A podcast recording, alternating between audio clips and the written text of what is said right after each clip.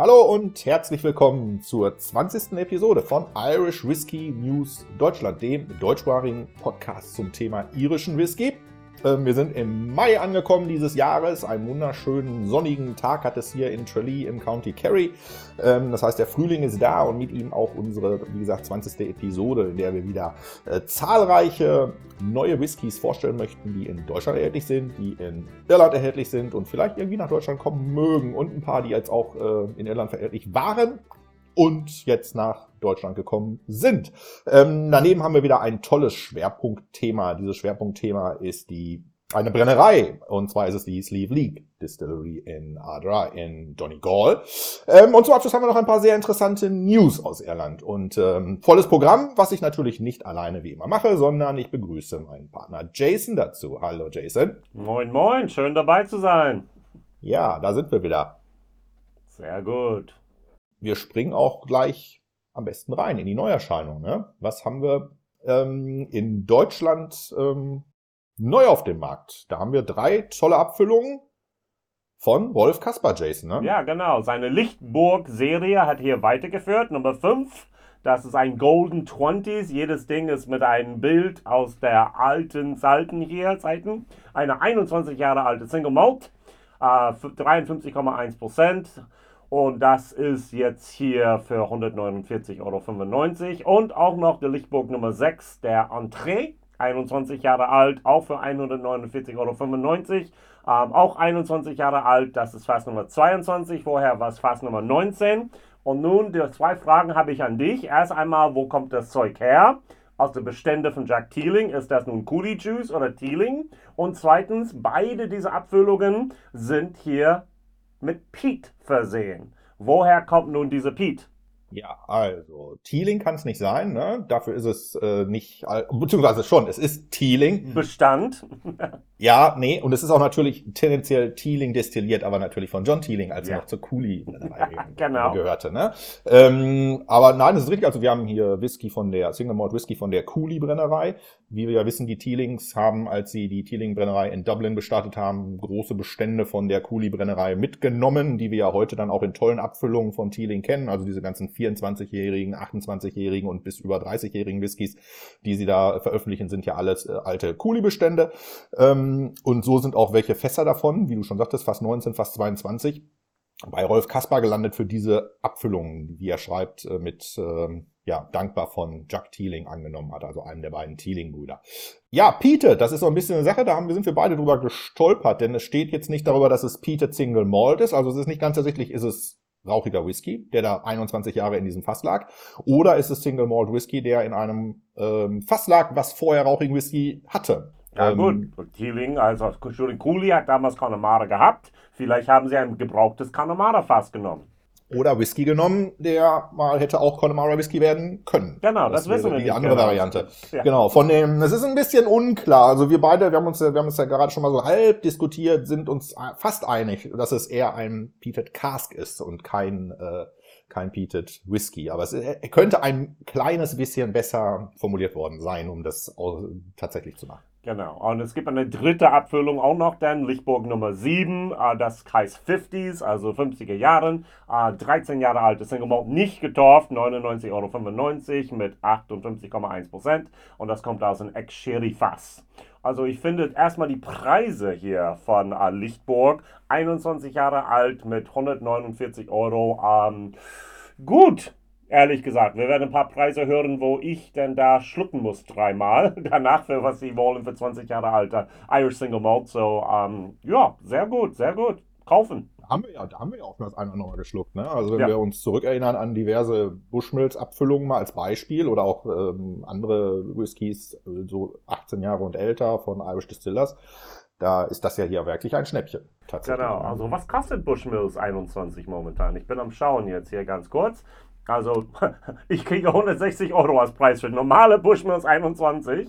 Mhm. Und ähm, hier haben wir dann dort tatsächlich einen Fassstärker, 21 Jahre alte Coolie Juice für 150. Also top. Genau. Das ist echt gut. Ja, und es wird ja darüber hinaus, ne? Das hatten wir, glaube ich, letztes Mal auch, dann hatten wir von Bushmills diese neuen Abfüllungen 27 und 33, so lang, wo es ja dann in die vierstelligen Beträge geht, also wenige ja. Jahre mehr, aber dann verdoppelt und verdreifacht und verachtfacht sich der Preis. Genau, da sind wir hier weit von entfernt. Also von daher gute, solide Whiskys von Cooley in, mit Altersangabe, hoher Altersangabe für irischen Whisky für einen wirklich sehr, sehr guten Preis. Sehr gut. Dann gehen wir hier weiter. Sagen. Denn auch was ich vergessen habe aufzuschreiben, aber auch das ist schon längst ausverkauft, ist äh, bei Limburg Whisky äh, Messe war der Messeabfüllung ein Irish Whisky. Und wir haben auch bei Vic jetzt hier auch eine neue Serie. Äh, wenn ich es richtig ausspreche, Luke, L-U-G-H, ein First Fill Bourbon Fass. Owners Altersangabe 53,2% hier für knapp 70 Euro. Da waren 273 Flaschen denn da und da wird ein paar mehr dann kommen. So irgendwo, irgendjemand hat so ein bisschen eine Quelle aufgedeckt für Irish Whiskey Fässern und die, die, das läuft ganz gut. Wie heißt das jetzt genau? Tuat de Danan? Wie, wie schlecht habe ich das ausgesprochen? Ich glaube, ganz nah dran. Ich bin mir auch nicht so 100% sicher, muss ich gestehen. Ich, um es jetzt nicht zu übertreiben, es ist der irische, es ist eine, wie nennt man es denn? Es ist die, ja, es sind so die irischen Götter sozusagen. Ja, genau. Ja? Die, ja. die, keltischen Götter. Äh, die ja angeblich äh, zunächst auf der Insel und dann vertrieben worden sind in den Untergrund der Insel, äh, wo sie ja heute noch leben. Mythologie von Griechenland und genau, so weiter. Genau, es ist so ein bisschen die Mythologie von Irland, die da sich widerspiegelt. Und Luke, die nachdem das benannt ist, das ist der Sonnengott, nachdem zum Beispiel auch der Feiertag Nasa im August, also der 1. August benannt ist, ähm, sozusagen der, der Sonnen-Sommergott. Und äh, genau, das ist hier die Serie. Und genau richtig, 70 Euro äh, dafür, dass es mit 273 Flaschen limitiert ist, zwar ohne Altersangabe, aber äh, für so eine Kleinauflage mit irischen Whisky auch schon okay. ziemlich gut. Aber wie du sagst, leider ausverkauft. Ich war zu, zu langsam. Ich, das war, ja. Bei Vic, das ist, die haben, ähm, du hast wirklich zwei Stunden, wo du vielleicht was kriegen kannst und oh, ich habe ganz kurz überlegt, dann war es Nachmittag, war weg. ja, so ist es, so ist es. Ja, ähm, ja wir haben noch etwas aus äh, einem unabhängigen Abfüller aus Deutschland mit äh, irischem Whisky mit Altersangabe und auch hier wieder zu einem äh, ziemlich guten Preis. Ja. Ne? Und zwar in dem Falle sind es äh, Irish Diamonds, auch eine relativ bekannte Serie, die schon seit mehreren Jahren ja läuft. Ähm, ein 21-jähriger Whisky, ähm, Batch Nummer 10 tatsächlich hier mhm. in dem Falle schon. Äh, Bordeaux Barrel. Und der äh, Irish Diamonds gehört zu Alembic Classic. Ne? Das ist sagt unabhängiger Abfüller aus Deutschland, äh, 56,8 Prozent und auch hier 145 Euro. Also spielt sich sowohl altersmäßig als auch vom Preis her in dem gleichen Rahmen ab wie die Pflan äh, wie Pflanzen, wie die Whiskys von okay, wie die Whiskys von ähm, von äh, Rolf Kasper. Rolf Kasper. Ja, genau. Ähm, genau, genau. Einzelfassabfüllung 249 Flaschen, alles gut hier, ja? So. Genau. So, vor vier Jahren hätten wir es nicht gesagt, aber heute sagen wir es gut. Und ich versuche es begründen jetzt hier, weil wir haben ja. jetzt hier vom ähm, Le Maison de Whisky in Zusammenarbeit mit Kirsch Import jetzt die neue Napoke Castles. Ja, wir haben eine 22-jährige, kostet 500 Euro. Wir haben eine 24-jährigen, kostet 500 Euro. Und wir haben eine 28-jährige, kostet 565 Euro. Das ist viel Geld für eine 20 Jahre alte Whisky, egal.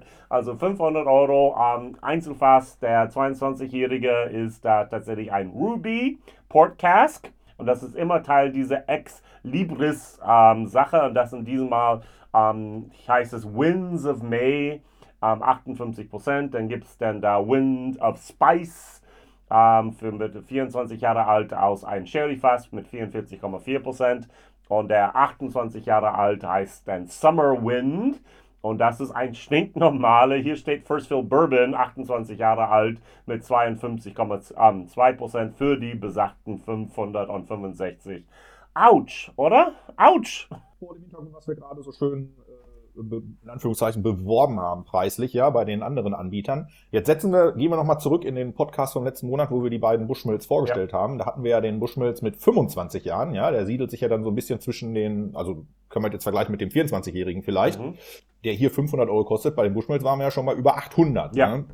Ähm, und wenn wir jetzt hier gucken, der Napo Castle 28, äh, setzen wir den mal in Vergleich zum 30-jährigen Bushmills, den sie als Standard ja auch herausgebracht haben, der hat 2000 gekostet und hier sind wir bei 560. Also sowohl die Relation passt nicht zu den Rolf Kasper und äh, Irish Diamonds, ja. aber sie passt noch weniger irgendwie zu Bushmills. Ne? Also es ist, genau. ähm, Sieht ein bisschen alles so nach, nach Würfeln aus gerade, ne? bei, solchen, bei solchen Abfüllungen. Ja, oder ein kleines bisschen, man versucht dann auszutesten, wie groß der, ähm, der Spanne ist, der Gewinnspanne, was wir nehmen können. Also nur Poke Castle gehörte zu ähm, Castle Brands und Castle Brands wurde von Irish Distillers. Hm? Genau, Pernod Ricard aufgekauft, ja? Genau. So nicht Irish Distillers. Irish Distillers gehört nichts in Amerika. Sorry. Ja. und das ist, äh, ja, genau. Aber nein, genau. Also die, die, die Marken laufen da jetzt mit. Und ähm, genau, und hier ist es, wie du schon hast, so die, hier ist die Kombination, das sind Fässer von La Maison de Whisky aus Frankreich. Mhm. Die, ähm, gut, wer weiß, wann die die gekauft haben. Ne? Also ja. auch vor Irish Distillers, Pernod Ricard-Zeiten vielleicht, man weiß es nicht und die in, mit Kirsch zusammenarbeiten, um diese Abfüllung nach Deutschland zu holen. Wir hatten bereits einen Vorgänger, das wäre noch vielleicht zu erwähnen, im letzten Jahr ähm, ähnlich gelagert. Äh, ich glaube, der war auch damals 21 Jahre alt. Genau. Ne? Und ähm, genau, auch äh, aus dieser Serie Ex Libris. Und ähm, ja, genau, jetzt ergänzt sich das Ganze. Scheint auch eine fortgeführte Geschichte zu sein. Eindeutig. Sehr gut. Dann gehen wir weiter ja. zu den Sachen, die in Deutschland nicht erhältlich sind. Ah doch, die in Deutschland doch, jetzt doch, die jetzt in genau. Deutschland erhältlich genau. sind, aber ja, nicht, wir haben schon besprochen. Nicht erhältlich waren, wolltest du sagen. Ja, nicht erhältlich korrekt, waren. Sorry, jetzt es auch werden, genau.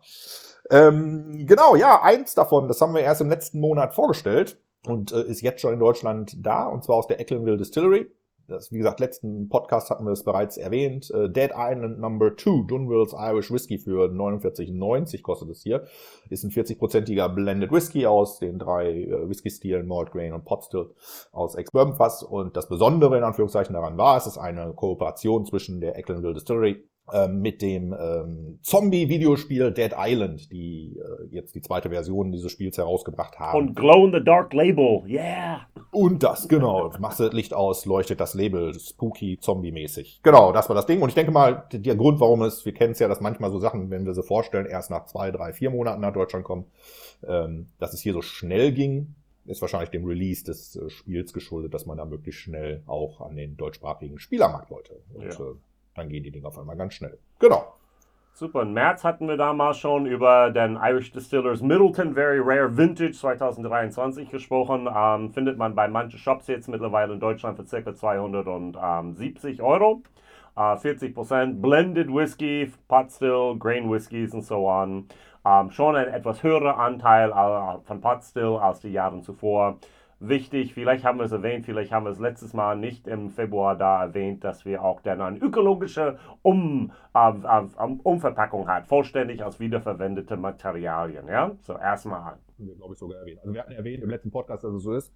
Und das spielt auf dieses Konzept von Irish Distillers an, äh, komplett ja möglichst ähm, nachhaltig zu werden, ne? Sustainability bis, äh, ich glaube, 2027 aufzubauen. Und äh, das ist ein Teil dieses Konzeptes. Genau. Und jetzt halt auch in Deutschland erhältlich. Ja, auch in Deutschland erhältlich. Etwas, was tatsächlich, wir haben es gerade schon mal erwähnt, manchmal dauert es lange. Hier in dem Falle dauert es, glaube ich, über ein Jahr. Ähm, aus der Bowen Distillery. Äh, The Whistler PX I Love You. Ähm, vom Titel her eine Anspielung an einen Film, der, glaube ich, PS I Love ist, You ist heißt. Ist wieder da, oder? Ist es wieder da? Nein. Du, vor zwei Jahren war es schon hier. Ich habe zumindest vor zwei Tatsache. Jahren in Deutschland ein Video da schon dazu gedreht. Also ist die Flasche auch aus Deutschland? Ja. okay. Es könnte Holland gewesen sein, aber. Ja, Frage. das ist genau. Das ist nämlich The Whistler ist ja vielfach auch da nämlich vertreten. Ja. Ähm, genau, ist jetzt in jedem Falle äh, hier in größeren Stile nächstes Mal angekommen. Wir haben Preise gefunden von 40 bis knapp 50 Euro. Ähm, was ist es? 46 Prozent Single Malt aus einem Ex-Bourbon-Fass mit Finish in PX-Cask und dieses Finish war neun Monate. Ähm, genau. Und dann haben wir dann von unserer Brennerei, der heute unser Fokusthema ist, ist von Sleek Leaf Distillers, der Legendary Road, uh, Red Silky. Auch wie um, ähm, Red Silky gab es schon, gab es der Legendary Red Silky. Es gab ähm, die heißen, glaube ich, immer The Legendary. Ne? Also ja, denke ich Silky, auch. Legendary so. Red Silky. Ähm, der Red Silky war, glaube ich, bis dato noch nicht in Deutschland, sondern nur diese Dark Silky, Midnight auch Silky. Auch da habe ich schon eine Flasche gekauft vor gut zwei Jahren. Also, und auch da schon ein Video gemacht. Äh, 47,90 Euro, 46 Prozent. Also, Blended Whisky, wir haben Double Malt, Triple Malt, Peated Malt, Grain, kennen wir ein bisschen auf den Two Stacks und so weiter. Hm, wo kriegen sie ihre Stoff her? Und das wurde gefinisht in diese Rioja ähm, Red Wine Fässern und auch die Ribera del Dorero. Um, ähm, das sind portugiesische Fässern, ja? Genau, und es ist ein Peated Whisky, was interessant ist. Genau. Wir gleich nochmal darauf zurückkommen, wenn wir uns über die Sleeve League Distillers ein bisschen intensiver unterhalten, was das Thema Peat betrifft. Ja, genau. gut, gut, ja genau. Vor zwei Jahren genau war das dann so tatsächlich, ähm, habe ich das schon online gehabt. Das ist gut. Nun, was gibt es nicht in Deutschland? Noch nicht. Ein paar Sachen sind rausgekommen, genau. Bei ein paar wissen wir jetzt schon, dass wir da sagen können, noch nicht. So zum Beispiel bei dem äh, Release aus der Dingle Distillery. Eine Sache, die uns jetzt schon äh, seit Monaten begleitet. Ja. Immer im Wechsel. Äh, wir stellen jetzt vor, in Irland erschienen und dann stellen wir es in der Regel ein bis zwei Monate später vor, als jetzt auch in Deutschland erhältlich. Also hier können wir schon sagen, was in der nächsten oder übernächsten Episode passieren wird. Denn wir begleiten weiter das Wheel of the Year die neue Serie von Dingle ähm, mit dem jetzt dritten Release äh, anlässlich des äh, Mai-Feiertages, ähm, dem, dem Sommerbeginn sozusagen ähm, im keltischen Jahreskreis. Das irische Wort dafür ist, ähm, ich glaube, man spricht es Waltan aus. Ja, ich habe ja, immer meine genau. Probleme. Das ist ein bisschen schwierig. Äh, wobei das Wort könnte man sich tatsächlich mal draufkriegen, weil das kommt halt sehr, sehr häufig hier vor. Ja. Ähm, wie auch immer, es ist für 95 Euro erhältlich. 52,5 äh, Prozent. Ein Single Pot in diesem Falle aus Ex-Bourbon, der ein äh, Shiraz-Finish hatte. Mhm. Also auch daher immer, vom Konzept her ist es ja immer so, dass es, glaube ich, immer ein Wein-Finish bislang gewesen ist, wenn mich nicht alle, wobei ist jetzt auch ein Rye-Finish dabei so, gewesen. Tern und Rye. Rye ist nicht. Ja, nee. genau. Sorry. Nee, also es sind ein bisschen an, nennen wir es einfach mal, sind ein bisschen nicht die 0815 Standard, sondern die sind die 0817 Standard-Finishes dabei. Ähm, der Unterschied hier ist, es sind 5500 Flaschen nur. Klingt viel, aber davor, glaube ich, waren es immer so um die 10. Also ein bisschen kleineres Release, ist wie gesagt das dritte dieser Serie. Ähm, Brenner hat es am 1. oder am 2. Mai äh, mit einem mit, mit zwei großen Festen in den Wicklow Mountains äh, äh, zelebriert, also äh, traditionell mit viel Feuer und so weiter, weil das ein bisschen so dazugehört. Genau, und das ist jetzt die Sache. Und wir können davon ausgehen, im nächsten oder spätestens übernächsten Podcast werden wir sagen, so, jetzt auch in Deutschland erhältlich. Und genau. bis dahin War das immer 95 genau, Euro in Irland? Ich glaube so um den Dreh, ja. Okay, weil es immer 85 bisschen, Euro, deshalb. Ja, ich hätte jetzt auch gesagt, es kann auch sein, dass die anderen vielleicht ein bisschen äh, günstiger waren, weil es mehr Flaschen waren, aber da bin ich nicht 100% sicher, aber so um den Dreh, also keine okay. gravierenden Preisänderungen, genau. Gut. Ähm, gut, wir versprechen, bis äh, das in Deutschland erscheint, kriegen wir raus, wie man es genau ausspricht. Ja, genau, da werde ich Google machen, ja. So, wir gehen zu Dingle. Ähm, da bin ich jetzt hier über Whiskey Life Dublin bin ich in Dublin jetzt am kommenden Wochenende. Werde ich vorbeigehen zu unser Celtic Whisky Shop und vielleicht ein, zwei Flaschen einstecken. Ich habe einen Koffer mitbestellt, um da nach Deutschland, nach Irland zu reisen. Kann ich auch wieder was nach Hause bringen. Founding Fathers habe ich schon mal gehabt von Sodom und Begorak. Ähm, das ist jetzt fast Nummer 279, 150 Euro. 60% Alkoholgehalt, ein Single Malt aus einer Ex-Oloroso Sherry Ganzreifung. 291 Flaschen denn da.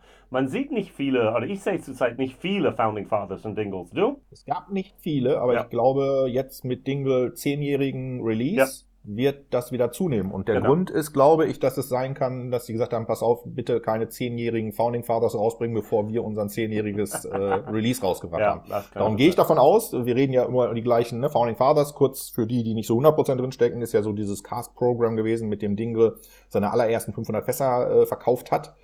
Ähm, ne, also New Make destilliert und du konntest dann sozusagen das Fass kaufen und dann später abfüllen und damit hat die Brennerei sich damals äh, zu größten Teilen finanziert. Ja. Und ähm, genau, jetzt werden viele dieser Fässer natürlich auch äh, zehn Jahre und ähm, darum gehe ich davon aus, dass das jetzt passieren wird, dass mhm. wieder ein paar davon auskommen und ähm, genau, darum werden wir das mal jetzt im Auge behalten. Dieses Jahr eins, exklusiv für den Celtic Whisky Shop, äh, mit 60 Prozent ziemlich viel Alkohol drin gelassen, ne? finde ich, äh, ist auch ziemlich stabil, genau. Preis 150 Euro ist dann auch gar nicht so wild. Genau, genau. früher waren die 300 Euro, das weiß ich noch, also von daher, das ja. ist gut, ja, ist zu Hype, Hype. Ja, Zeiten. und denken wir zurück an das Release von Dingle, erste zehnjährige Single Cask, ne? da hatten wir ja auch äh, den doppelten, mehr als den doppelten Preis, ja. ähm, also von daher, ähm, genau, normalisiert sich das auch hier so ein bisschen auf ein normales Niveau. Ich würde behaupten, jetzt unsere nächste Sache jetzt vom Teeling hat was mit Whiskey Live zu tun. Das ist ein Red Wine Chestnut Cask. Genau, ist ein Distillery Exclusive. Ähm, 46 Prozent. Die Basis dafür ist das, was sie verwenden für ihren Small Batch Blend normalerweise, also die gleiche äh, Whisky-Kombination sozusagen. Ähm, das Ganze kam in ein Ex-Bourbon-Fass und hat dann ein Finish in einem Red Wine Chestnut Cask bekommen. Also so ein bisschen, um das Ganze äh, dann doch etwas außergewöhnlicher zu machen. Chestnut, Kastanie, ja. Kastanie, ja, genau. Kriegt man vor Ort, wenn man die Brennerei besucht. Darum mag es richtig sein. Die Leute sollen nochmal schön die, äh, die Whisky Live besuchen und dann die Brennerei damit kombinieren. Ein bisschen was Besonderes haben zum Mitnehmen. Ähm, oder man kann es einfach im Webshop bestellen, wenn man weder das eine noch das andere tut. Und der Webshop Seite, Seite erlaubt uns nach Deutschland was zu ähm, bestellen. Genau, ja? genau, genau. Das funktioniert wunderbar. Dann, haben wir zwei Sachen hier vom West Cork. Einmal genau. der Distillers, ein Maritime Release Serie. 42 Euro. Das ist dann viermal Single Malt. Also 46 Prozent. Das heißt einmal gefinished in Port, einmal gefinished in Sherry, einmal gefinished in Rum und einmal gefinished in Virgin Oak.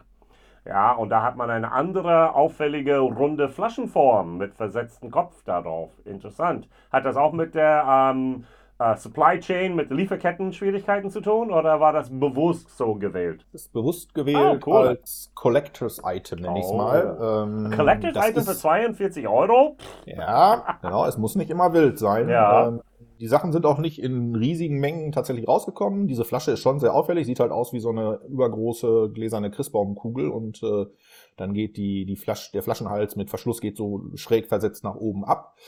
Davon, wie gesagt, gibt es vier Stück. Es sind im Prinzip die es gibt ja von Westcock die, die Fass-Serie, ne, wo sie diese Port und Sherry und Barbados Rum und Virgin Oak haben. Hier ähnlicher Whisky, allerdings mit 46 Prozent, also leicht erhöhtes Alkoholvolumen und halt, wie gesagt, in diesen fancy äh, äh, Bottles.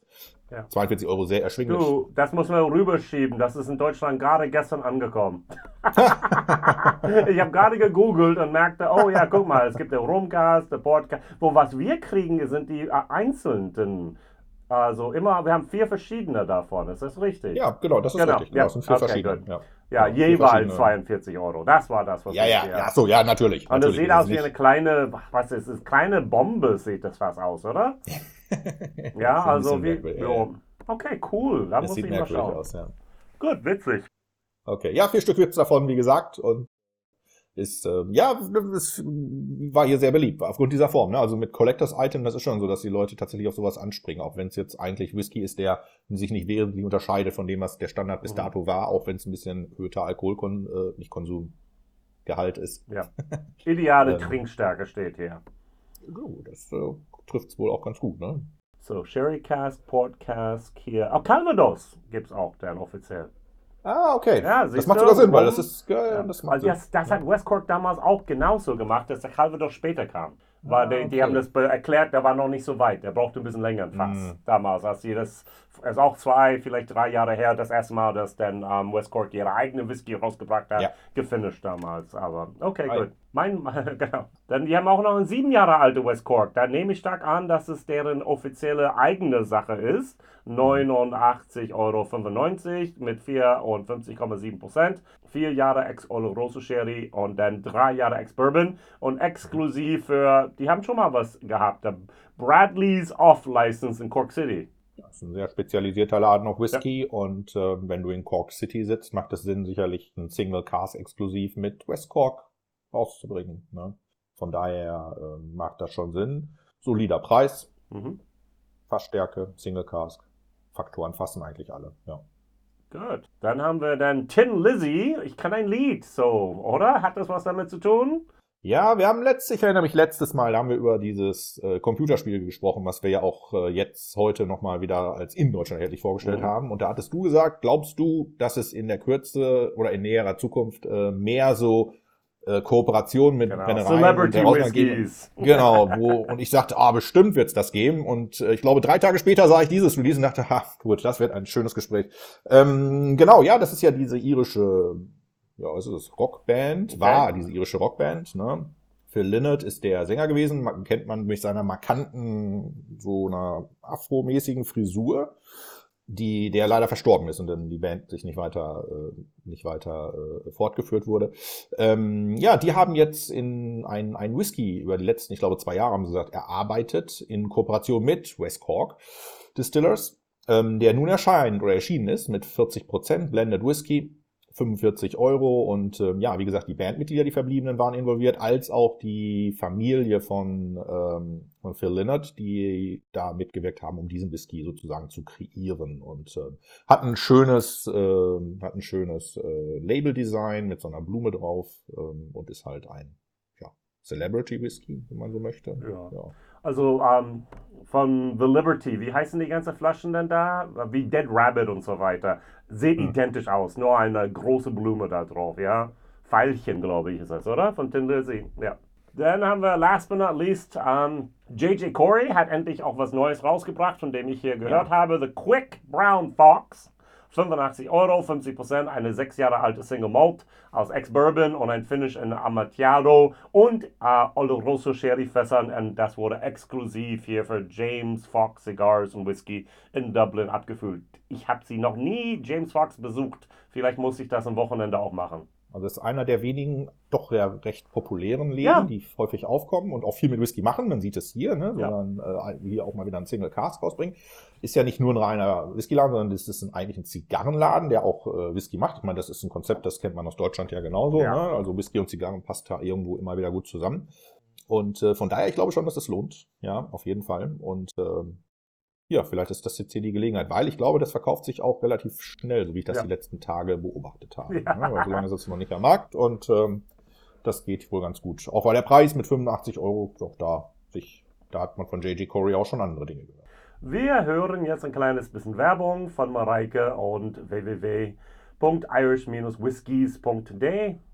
Hallo zusammen, Mareike von Irish Whiskies hier. Und diesen Monat möchte ich euch einen ganz besonderen Whisky empfehlen, den Verkalten Single Malt, den ersten eigenen Whisky aus der Power Squad Distillery, der erste eigene Whisky nach Jahrzehnten aus den Wicklow Mountains. Und es ist ein Single Malt Whisky, der nur im Bourbonfass gereift wurde, aufgelegt in der ersten Version mit 6000 Flaschen. Ein richtig toller, fruchtiger, komplexer irischer Single Malt Whisky für 49,90 Euro, den ihr euch nicht entgehen lassen solltet.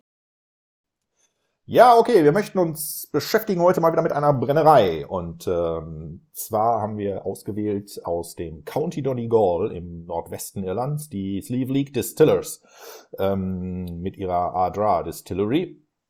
Die hat einen ganz interessanten Schwerpunkt, vor allem dahingehend interessant, weil es für Irish Whisky immer noch ein bisschen unüblich ist, dass sie sich eine Brennerei komplett mehr oder weniger auf Peated Whisky fokussiert was dahinter steckt, das möchten wir uns so ein bisschen angucken, die Hintergründe gucken, wer ist, also wer sind die, die, die Menschen, die dort äh, das Ganze sich äh, ausgedacht haben und entwickelt haben und äh, betreiben, was war der Verlauf dahinter und natürlich wie immer, was ist die Produktion, also wie sieht's technisch aus, was wird gemacht und wie sind die Produkte, die dabei rauskommen und äh, wie es bei irischen Brennereien ja auch immer ist, äh, was ist so ein bisschen der Blick in die Zukunft, also was passiert da mit Blick nach vorne.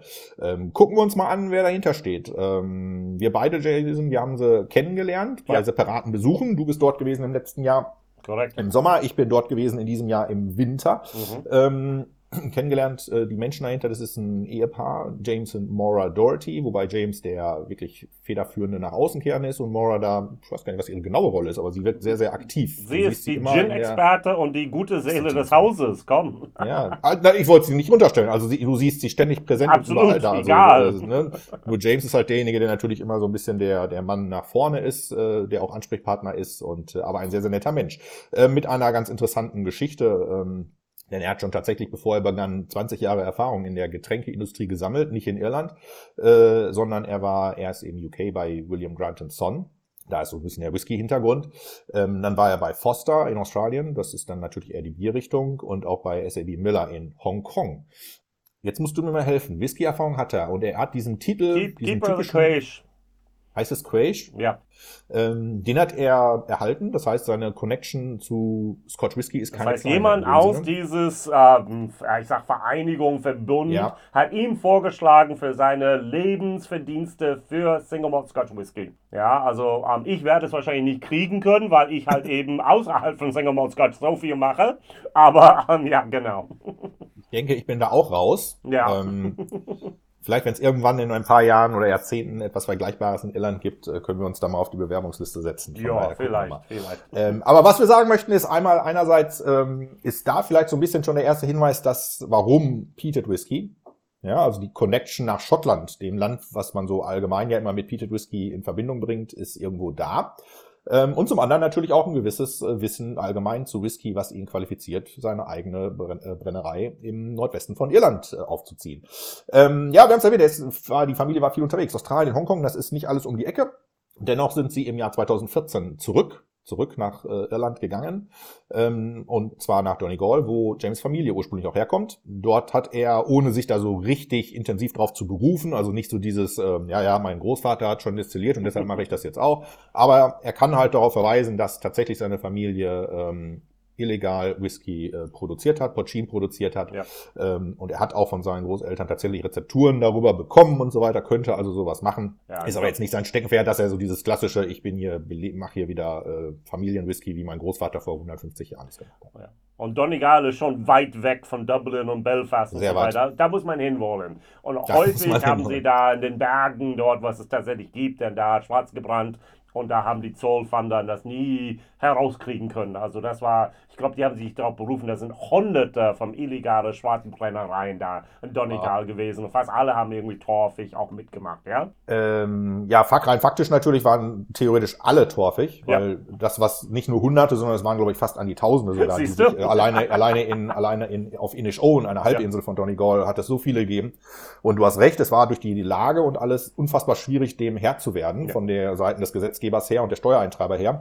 Und es war, es gab äh, diese sogenannten Porcine Wars, mhm. ja, wo die Steuereintreiber nach Donegal gekommen sind, um Herr der ganzen Sache zu werden und Sachen einzutreiben und Wars, weil tatsächlich diese Menschen dann auch mal unglücklich vom Pferd geschubst wurden oder einfach erschossen wurden. Einer dieser Menschen übrigens war Anas Coffee, den wir ja aus einem anderen Zusammenhang kennen. Ja der äh, die Column Stills äh, mehr oder weniger mit erfunden hat, ja. also eine der Varianten davon erfunden hat, ähm, der nämlich so jemand war und der auch mal quasi fast getötet worden ist mhm. ähm, bei diesen bei diesen Sachen. Aber gehen wir zurück, äh, also wir bleiben in Donegal, aber gehen wir aus der Historie wieder zurück und ja. gehen zurück zu den Sleeve League Distillers. Wie gesagt, 2014 nach Donegal zurück, dann mit dem Ziel Whisky zu machen. Ja. Ähm, 2016 haben sie damit begonnen, indem sie gesourcten Whisky äh, unter dem Label The Silky äh, bereits veröffentlicht haben. Silky vielleicht ist eine legendäre Gestalt, die halb, ähm, wie nennt man's, Seehund, halb ja, Mensch ist. Ja, genau, wie ein Mermaid, ähm, wie ein, wie heißt das, Meerfrau? Ja, ja, genau, Meerjungfrau. Meerjungfrau. Ja. Meerjungfrau, genau, nur mit, ähm, ja, mit als, als Seehund. Ja. Gleichzeitig haben sie begonnen, eine kleine Brennerei zu bauen in kleinen Dorf Carrick. Das liegt an den Sleeve League Klippen. Die sind mit die Meeres, höchsten Meeresklippen in ganz Europa. Ähm, also wirklich ein sehr spektakuläres, natürliches äh, Highlight in Donegal. Äh, richtig lohnenswert, dahin zu fahren. Und äh, am Fuße dieser Klippen sozusagen in dem Dorf ähm, haben sie eine kleine Brennerei gebaut. In 2017 haben sie dann dort auch gestartet zu brennen.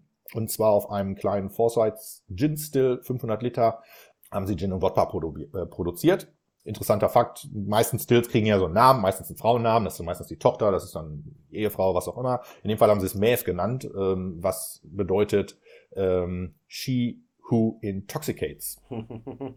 Die Frau, ja, die einen so die, betrunken macht.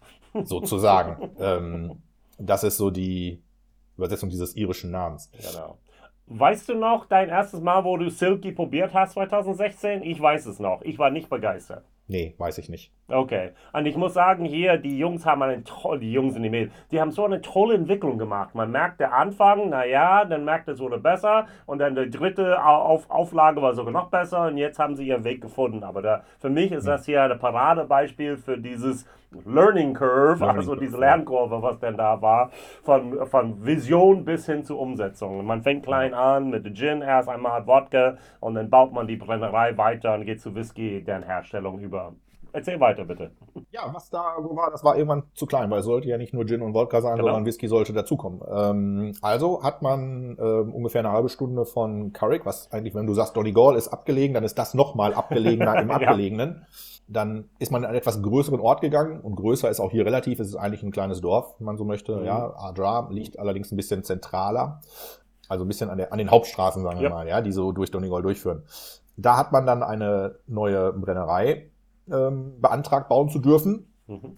Und ähm, hat die dann auch gebaut. Dahinter steckt vor allen Dingen ähm, die 1,5 Millionen, die sie per Crowdfunding dafür ja, ähm, cool, oder? gekriegt haben. Ja, genau. Das waren jetzt allerdings nicht nur Menschen wie du und ich, so kleine, sondern unter anderem gab es auch ein etwas größeres Investment äh, des japanischen Getränkekonzerns Asahi. Siehst du, das habe ich nicht gewusst. Danke dafür. Ja, das äh, genau, die da so ein bisschen Geld mit reingeworfen ja. haben, allerdings auch im Sinne dieses dieses Fundings. Ja.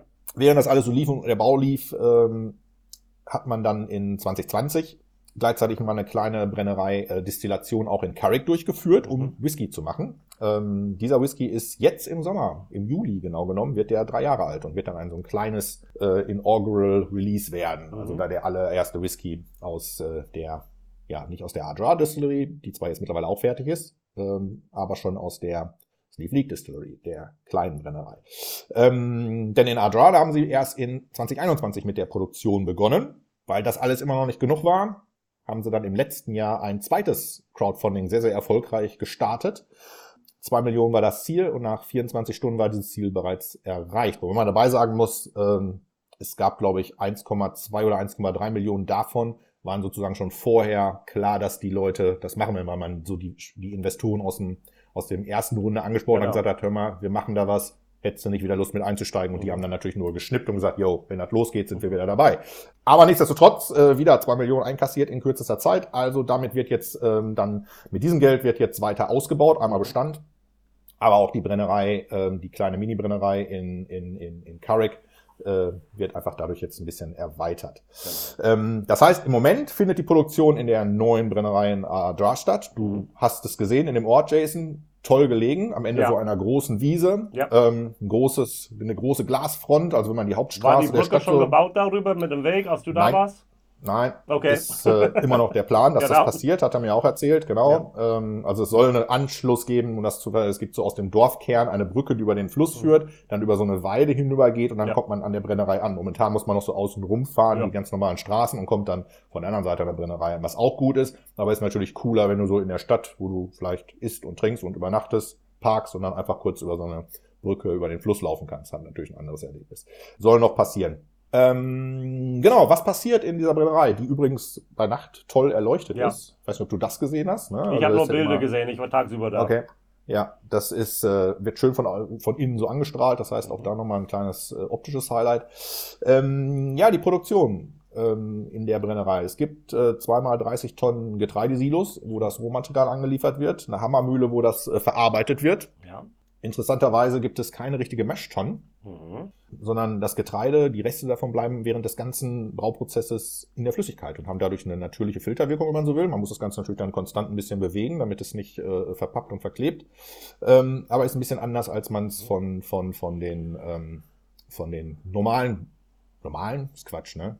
Die üblichen, üblichen schottischen üblichen. Herstellungen. In Deutschland ist das ein ganz großes Thema, wo viele okay. mit Korn brennen. Und es mhm. gibt ein bisschen der Streit momentan, ob es besser mit Korn ist oder ohne. Also mit Mashtan oder ohne Mashtan. So von daher, die haben beschlossen, das mit. Und damit ist tatsächlich da der Hülse von der ähm, Gerste mehr Phenolen auch dran. Ja, die behält man in der ganzen ja. Prozess. Und deshalb ist da mehr Rauch, was rüberkommt. Macht in dem Fall hier natürlich komplett Sinn, denn alles, sagte James mir, alles, was wir machen, ist torfig. Genau. Ne? Ja, es gibt sechs Bauspecks, wo die Sachen reinkommen. 72 Stunden ist die Gärzeit, also relativ übliche ja. äh, Dauer. Ähm, und gebrannt wird dann anschließend auf drei Foresights Potstills. Mhm. Die haben Fassungsvolumen von 10.000, 5.000 und 3.500 Litern. Ich habe mich da mit dem Graham, das ist der Head Distiller äh, ja, des Ganzen, der ist cool, oder? Der guter Mann. ja. Ähm, der hat mir das so ein bisschen erklärt. Der sagte dann, ja, vom, vom, vom Layout, vom Design her sind diese Stills äh, an McAllen mhm. angelehnt. Das weißt du besser als ich, weil ich ja keine Ahnung habe, was McAllen für Potstills hat, muss ich gestehen. Kleine, sehr kurze Hals und auch da ein bisschen ein versetztes, ähm, nach oben gehendes denn Hals da. Zumindest bei der große ähm, erste Watch Still. Und diese kurzen Necks hat er auch nochmal ganz besonders hervorgehoben. Ähm, mit dem, klar, Ziel, dass gerade die nicht nur die leichten, milden Töne mhm. abwandern, aus dem Alkohol abwandern, sondern dass auch ein paar der schwereren, schrofferen Sachen mitgehen. Mhm. Ähm, es wird dreifach destilliert. Bei drei Potstills macht es Sinn. Die ähm, Alkoholstärken nach den Durchläufen sind 32, 58 und 78 Prozent. Zu 70 Prozent machen sie Malt Whisky mhm. und zu 30 Prozent Potstill Whisky. Ja. Interessant ist der Potstill Whisky dabei.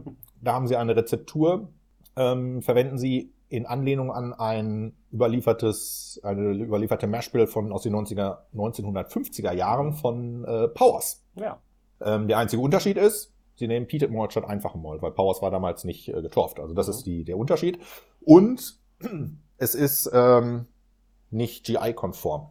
Genau. Ja, also es ist äh, nicht, es darf aktuell nicht Potstill Whisky, dürfte es nicht genannt werden, wenn du es veröffentlicht, weil die, ähm, ja, die Mashbill nicht dem entspricht, was ist da zu wenig ungemelzte oder zu viel ungemelzte oder ist was anderes drin? Was, äh, ich glaube, es ist was, ich glaube, es ist ein, es ist zu viel anderes Getreide hinzugefügt. Okay. Ich habe die genaue, die genaue Konstellation nicht jetzt gerade im Kopf mehr ja. tatsächlich, aber es ist, ähm, es ist mehr als fünf Prozent von etwas anderem drin. Genau, wahrscheinlich äh, Hafer. Ne, was, ja, ja, genau. Okay. Genau. Ähm, ja, und was auch noch da steht, ist äh, die Gin-Still, die wir vorhin schon erwähnt haben, die MEF. Die steht jetzt so unterhalb auf der zweiten Etage sozusagen an den, an den Potstills. Ähm, ja, ganz, aber wirklich eingebaut, einge eingequetscht. Ja. Also James sagte dazu mir, als das damals, als sie damals die installiert haben in Carrick in der äh, ersten Distillerie, war das so der Stolz des Ganzen ja, dieses Still da zu haben, worauf du alles gemacht hast, was du hattest. Und jetzt siehst du den Rest und die steht da so nur noch so am Rande drin. Also es ist ein bisschen, aber auch ein, ein Zeichen der, ähm, der Entwicklung. Ne? Ähm, ja, fünf Mitarbeiter sind insgesamt in der Produktion beschäftigt, darunter der Hettestiller Graham, haben ihn gerade schon erwähnt. Der hat äh, Erfahrung gesammelt, einmal bei Diageo in Schottland, aber auch in Amerika bei einer Brennerei in Kentucky. Stimmt, das habe ich vergessen, hat er auch erzählt, ja. Ja. Und ähm, ja, was passiert jetzt noch in Carrick, dem Ursprungsort? Dort ist momentan Warehousing und ähm, Arbeitshalle, also sprich so Bottling und so weiter, was wird da gemacht. Ähm, aber wie gesagt, dort soll eine weitere Brennerei entstehen. Warehouse angesprochen. Aktuell um die 1200 Fässer sind eingelagert. Davon sind 60% Ex-Bourbon-Fässer und ungefähr 40% Sherry. Ähm, also ein relativ schmales Fasskonzept, äh, was das betrifft. Ja, was haben wir für Produkte? Du hast es gerade schon mal erwähnt mit den Silkies, die yes. Entwicklung dahinter. Das ist so, das ist so der, äh, die Marke, die man kennt. Mhm. Ja. Immer gesourced, werden auch erstmal gesourced bleiben. Ja, für immer sogar, hat er gesagt. Ja, also die ja. Marke soll tatsächlich äh, immer so auf diesen, auf diesen äh, äh bleiben. Ist natürlich auch, weil es ein Blend ist. Ähm, logisch beinhaltet es immer äh, mindestens Grain Whisky, der, äh, der, der, der, der nicht selber dort produziert wird. Ähm, und deshalb sollen alle alle, alle Bestandteile sollen so bleiben. Das heißt, wir haben ein gleichbleibendes Bild. Also nicht so dieses, wir tauschen jetzt den Peated Malt, den wir bis dato zehn Jahre lang besorgt haben, gegen den eigenen aus, haben dadurch auch eine Umwälzung im Geschmacksprofil gegebenenfalls, sondern man lässt es so. Denn, ähm, ja, eigene Produkte kommen dazu.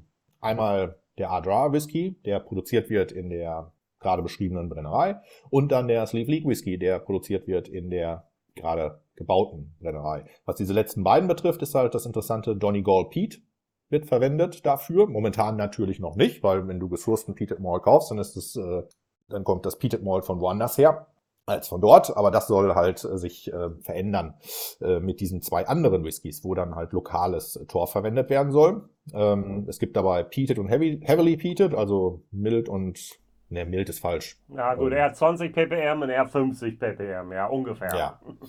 Ähm, vom Profil her, sagte er, ist es ähnlich zu Lafroig, wenn man so möchte. Der Unterschied ist, ähm, wenn man es vergleichen möchte, darf man sich nicht von den ppm täuschen lassen, in die messen im Rohbrand und ähm, er misst im Malz. Ja, genau, das ist so ein bisschen das, was äh, kommt. Unterschied ist trotzdem, er sagte, dass vom Profil her, ähm, vom Profil her sieht er jetzt nicht so diese medizinischen Noten unbedingt äh, bei sich, sondern eher so dieses süßlichere Barbecue-mäßige. Ja. Und ähm, ja, um da nicht in diesen Ton abzudriften, achten Sie bei den Cuts halt darauf, äh, nicht nur, ähm, ja, vor allem darauf, äh, wie viel, wie viel äh, Torfanteil schon sozusagen im Geschmack mitgekommen ist und genau. dort wird. Und häufig über den Tails, also am Ende des Brennvorgangs kommen mehr die phenolische genau. Momente dadurch. Und wenn ich schaue genau. jetzt hier 32 bei der Watch Still, bei der Mittel, also eine Mitte der um, Intermediate Still ist 58 Prozent und dann am Ende kommt nur 78 Prozent raus. Häufig sind wir beim Dreifachdestillation weit über 80. Da ja. merkt man, dass sie da sehr schmalen Cuts haben, was auch sehr typisch genau. ist für McAllen. McAllen nimmt okay. auch diese kurze Pot Stills und dann, aber sie brennen, also sie haben einen sehr, sehr feinen Cut dann da, sodass da nicht so viel rüberkommt, was dann ja. ein bisschen schwer wirkt. Obwohl, ja. es ist ähnlich, als ob du einen Trecker hättest mit viel PS, aber ähm, viel, viel Power, aber du hast ihn gedrosselt, ja, sodass du genau. wirklich nicht schnell fahren kannst. Aber du hast unheimlich viel PS, ja. ja. Ja, dahinter steckt sein Konzept, mit dem er in die Zukunft schaut, denn es ist halt sein Ziel, einmal Peated Whisky soll das, soll das der, wenn man so möchte, der Unique Selling Point sein, ja, mit dem er sich auch natürlich vom Markt abgrenzt. Ähm, denn gerade in einer Zeit wie jetzt, wir haben ja im letzten Podcast noch die irische Whisky-Landschaft hinsichtlich der Destillerien so ein bisschen vorgestellt. Da passiert ja unglaublich viel. Es passiert unglaublich viel Neues auch in den nächsten fünf bis zehn Jahren. Ähm, und da brauchst du natürlich irgendwas, um aus der Menge herauszustechen. Und für ihn ist halt dieses traditionelle Peated Whisky einmal für ihn persönlich, aber halt auch von dem, was er vom Markt sieht, ähm, genau das Richtige. Und ähm, genau, und das was er ausgemacht hat als Geschmacksprofil hinsichtlich der, welches, welche Art von Peat in Sinne haben wir, ähm, ist halt dieses weniger medizinische, sondern eher dieses Barbecue-mäßige, genau das Richtige. Ähm, dazu kommt auch Donny Gall Pete, das betont er auch ganz wichtig, ähm, ist halt einfach, egal wo du Pete hernimmst, es ist immer ein bisschen anders. Ne? Also der Pete in Donegal ist anders als in dem Raum Belfast oder im Raum Wicklow oder in, hier bei uns in Kerry bei mir. Ähm, und natürlich auch anders als der in Schottland, weil die Vegetation, das Klima, die lokalen Einflüsse sind halt einfach anders, wirken sich anders auf die Pflanzen aus und wirken sich dann in der Folge auch anders natürlich geschmacklich auf das aus, was du aus dem Boden holst und dann verbrennst. Ja. Ähm, genau, das ist die Sleeve League Distillery. Sleaford Distillers, besser gesagt. Ja. Ich habe gerade letzte Woche wurde ich interviewt für eine ähm, Masterarbeit zum Thema Terroir. Und da ja. haben wir darüber gesprochen, was heißt Terroir, die Nachverfolgbarkeit von ähm, Ressourcen. Und da war natürlich das erste Gerste, Bodenbeschaffenheit, dann zweitens ja. waren Fässern, wo kommen die her? Und das dritte mhm. habe ich reingeschmissen, Torf. Wo der. Torf herkommt, beeinflusst der torfigen Whisky umso mehr. Und das ist hier, was sie haben. Die haben Terroir. Und das finde ich super. Ja. Also, liebe Leute, also wenn du rauchige Whisky machst und du bist bin sowieso begeistert vom Irish Whisky, hier, hier ist, wo die Musik spielen wird in den nächsten fünf Jahren, sage ich. Ja. Ja, das ist so. Und nicht nur, also die Zukunft, ich habe mit James mich ein bisschen unterhalten, wie sieht er, wird jetzt wird jetzt Donegal, das neue Eiler von Irland, wird Peated Whisky in Irland massiv zunehmen. Seine Prognose ist schlicht, äh, er sagt, es wird natürlich, genauso wie es in Schottland ist, eine Nebenrolle spielen im Gesamtkontext. Ja, auch wenn man natürlich gerne was anderes glauben mag, wenn man immer so dieses, ne, viele Leute haben ja dieses Bild von Schottland, das ist auch immer, immer rauchig und nur Schottland ist rauchig, was ja beides falsch ist. Ne? Letztendlich ist es ein Nischenprodukt für eine kleine Gruppe Konsumenten. Ähm, er sagt, in Irland wird es sicherlich noch ein bisschen zunehmen, es wird äh, aber auch da natürlich keine Überhand nehmen.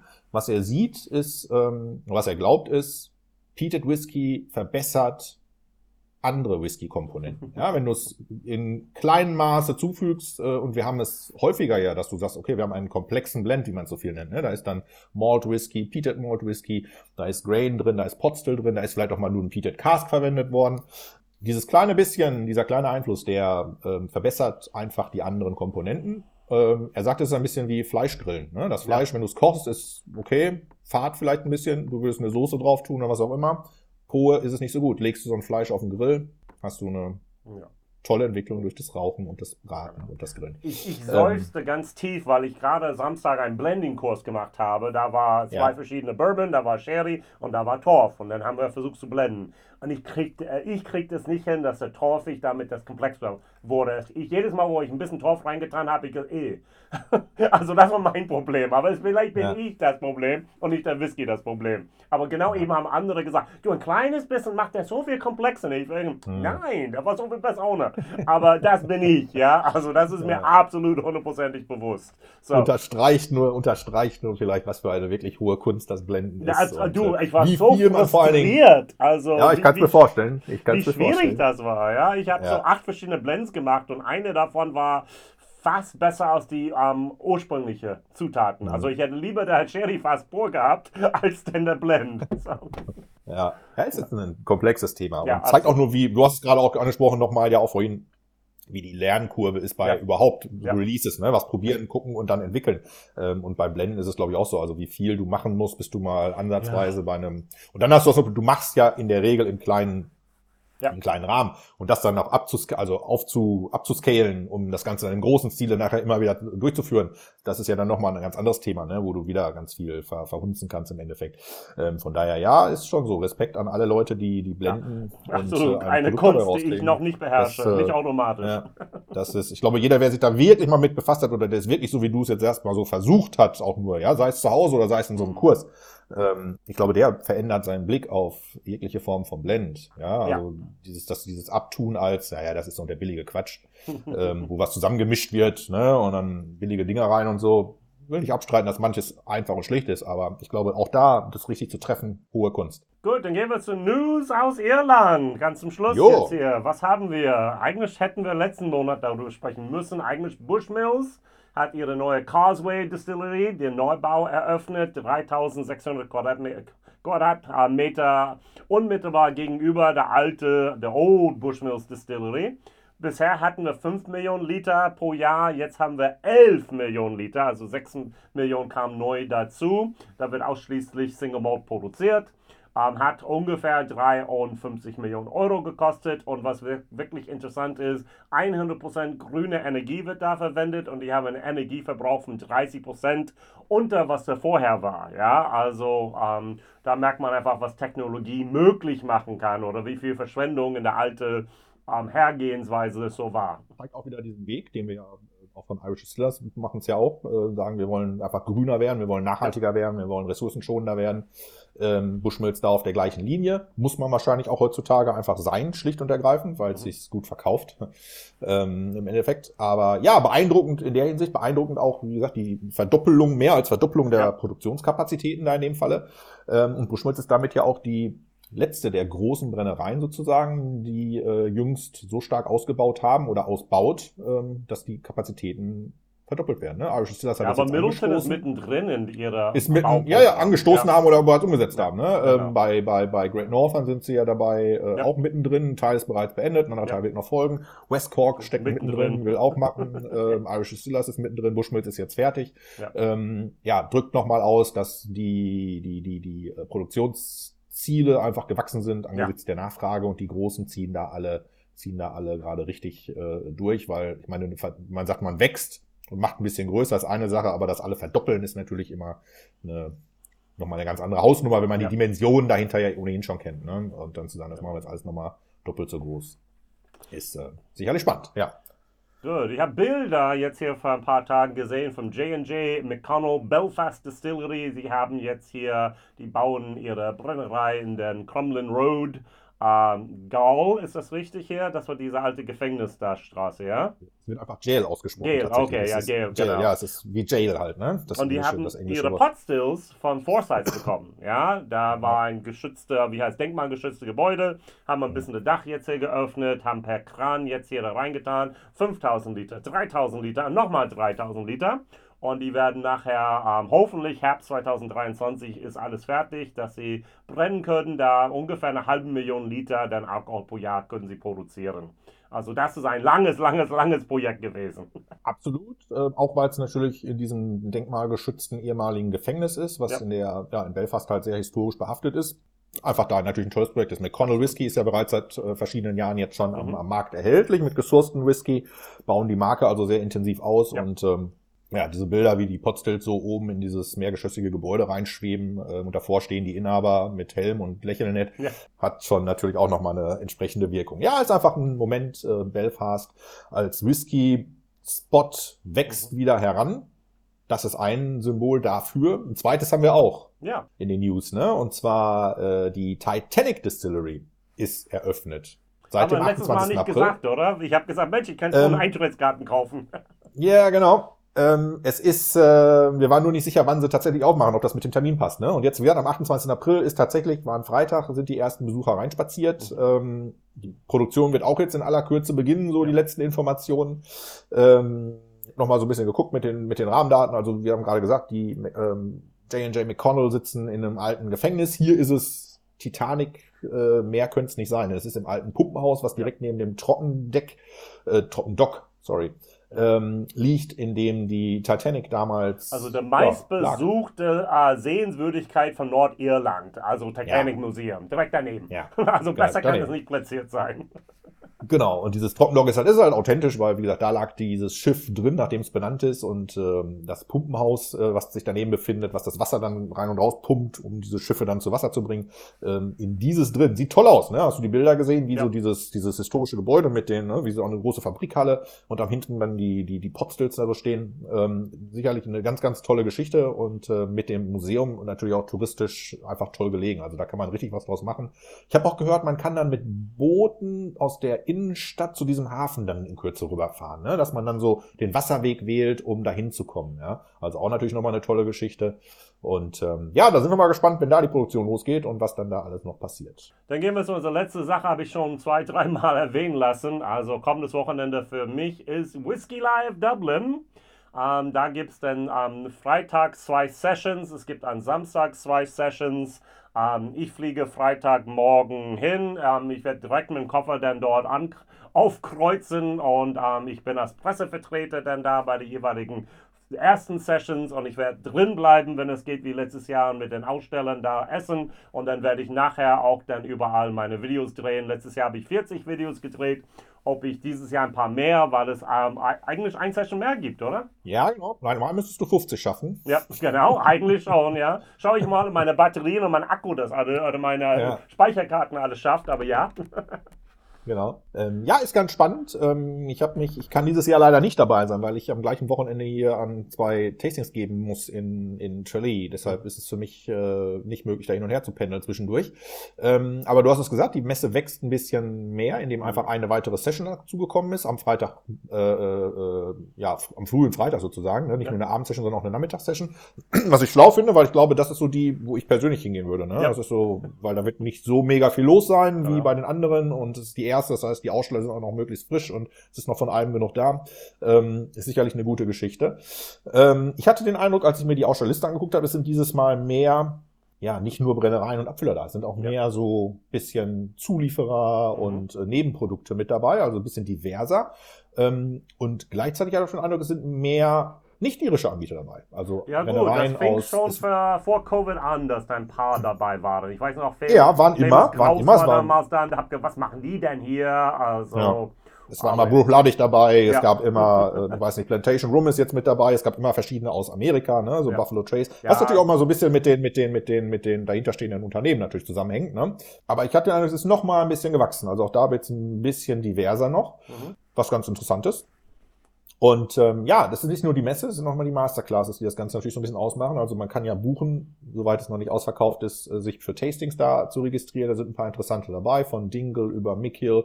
Es gibt verschiedenste Middleton-Tastings von Method and Madness über Redbreast, die man machen kann. Teeling, Powerscourt habe ich gesehen, JJ Corey, Bushmills, wo ich letztes Jahr mitgemacht habe bei einem 16 Jahre Deconstruction Tasting, super interessant.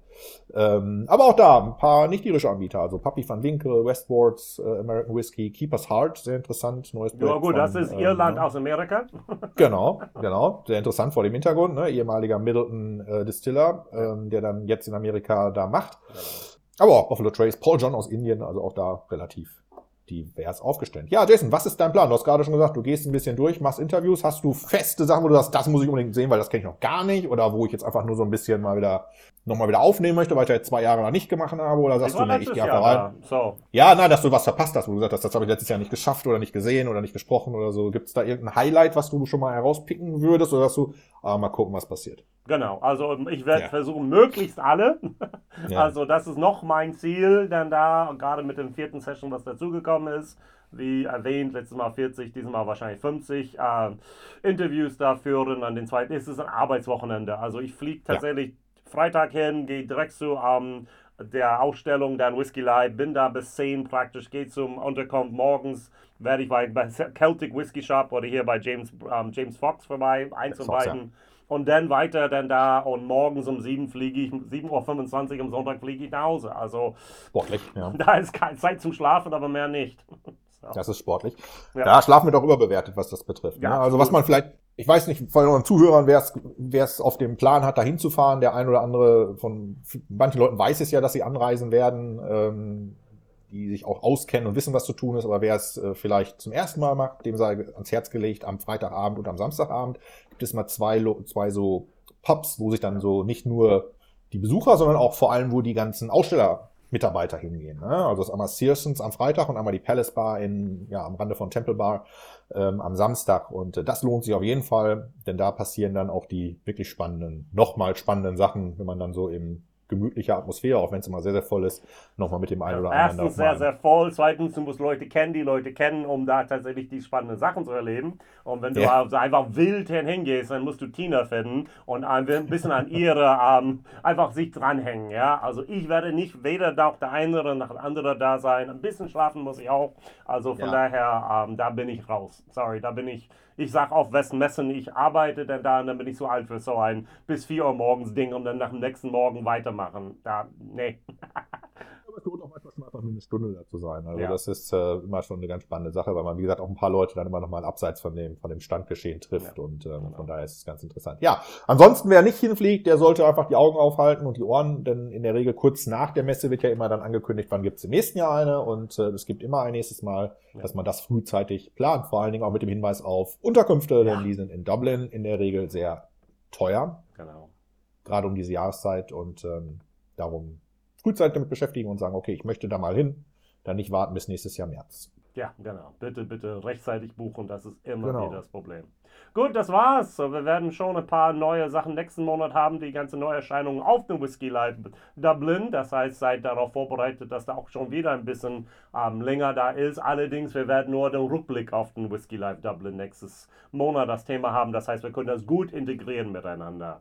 Neil, war wieder eine Freude mit dir unterwegs zu sein. Danke dafür. Ja, genau. War mal wieder einiges los. Einiges haben wir gesehen, einiges haben wir abgemacht. Ähm, ja, ein Spaß war es. Ich hoffe, die Zuhörer hatten den gleichen haben einiges mitgenommen, einiges gelernt, einiges gehört und äh, sind nächsten Monat dann wieder dabei, wenn wir, ja, wie immer vorstellen und präsentieren und informieren. Und ähm, wer dazwischen mit uns in Kontakt treten möchte, der kann auf die Webseite gehen, irishwhiskeynews.de oder unsere Social Media Kanäle besuchen. Wir sind unter irishwhiskey.de, das ist der Social Media Handle. Also wenn man das bei bei, bei Facebook oder Instagram sucht, findet man uns. Oder einfach traditionell eine E-Mail schreiben, irishwhiskey.de at gmail.com. Da antworten wir dann gerne auf Fragen, Anregungen, Kritik und dergleichen. Ja, ansonsten bleibt nicht viel über. Ich bedanke mich und wir sprechen uns im nächsten Monat. Bis dahin. Ciao. Bye, bye.